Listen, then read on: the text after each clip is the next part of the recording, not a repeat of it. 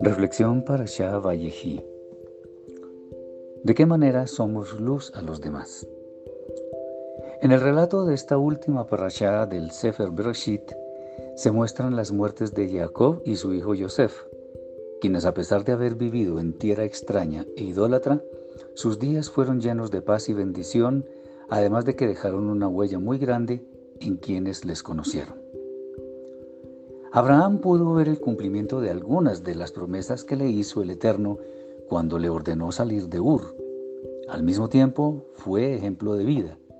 Igual comentario se puede hacer de su hijo Itzhak, pero en el caso de Jacob y Joseph es importante hacer mención aparte. Como ya sabemos, Jacob tuvo que sortear variados contratiempos que le causaron no poco sufrimiento. Sin embargo, él no renegó del santo de los santos, sino que resistió todas las pruebas que le sobrevinieron durante su vida.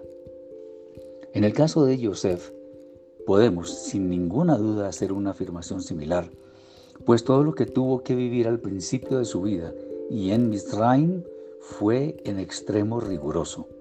Sus hermanos le odiaron, fue vendido a extraños, fue puesto preso y además tentado, pero en ningún momento su apego por las cosas del Eterno decayó, pues siempre atribuyó sus bendiciones a aquel que todo lo puede.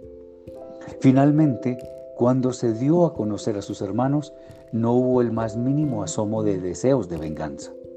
En últimas, estos hombres, independientemente del sitio en el cual tuvieron que moverse, no abdicaron en sus propósitos de hacer la voluntad celestial. Y por ello, su maravilloso ejemplo es una luz resplandeciente que brilla a través de los siglos.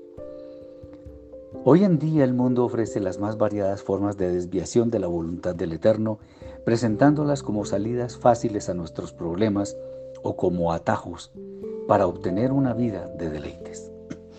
Pero no es, no es de esta manera como hemos de ser luz al mundo. Es más que evidente que estos ofrecimientos de la edad presente no son la solución para guardar nuestra alma, que es nuestra más preciada posesión. Estar aferrados a la obediencia fiel al amo del universo nos hace impopulares y pasados de moda, pero es necesario pagar un precio muy alto quizá para alcanzar la meta más preciosa que es nuestra entrada a la eternidad para morar al lado del Rey de Reyes, el Santo, bendito sea su nombre. Ser luz es más que una tarea con un nombre interesante. Implica que dediquemos todas las fuerzas de nuestro ser a servir a nuestro Padre Celestial por medio de la fe que obedece.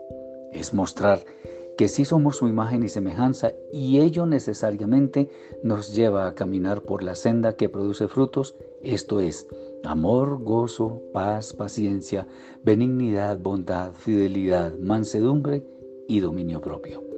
No olvidemos que por sus frutos los conoceréis. Shabbat Shalom.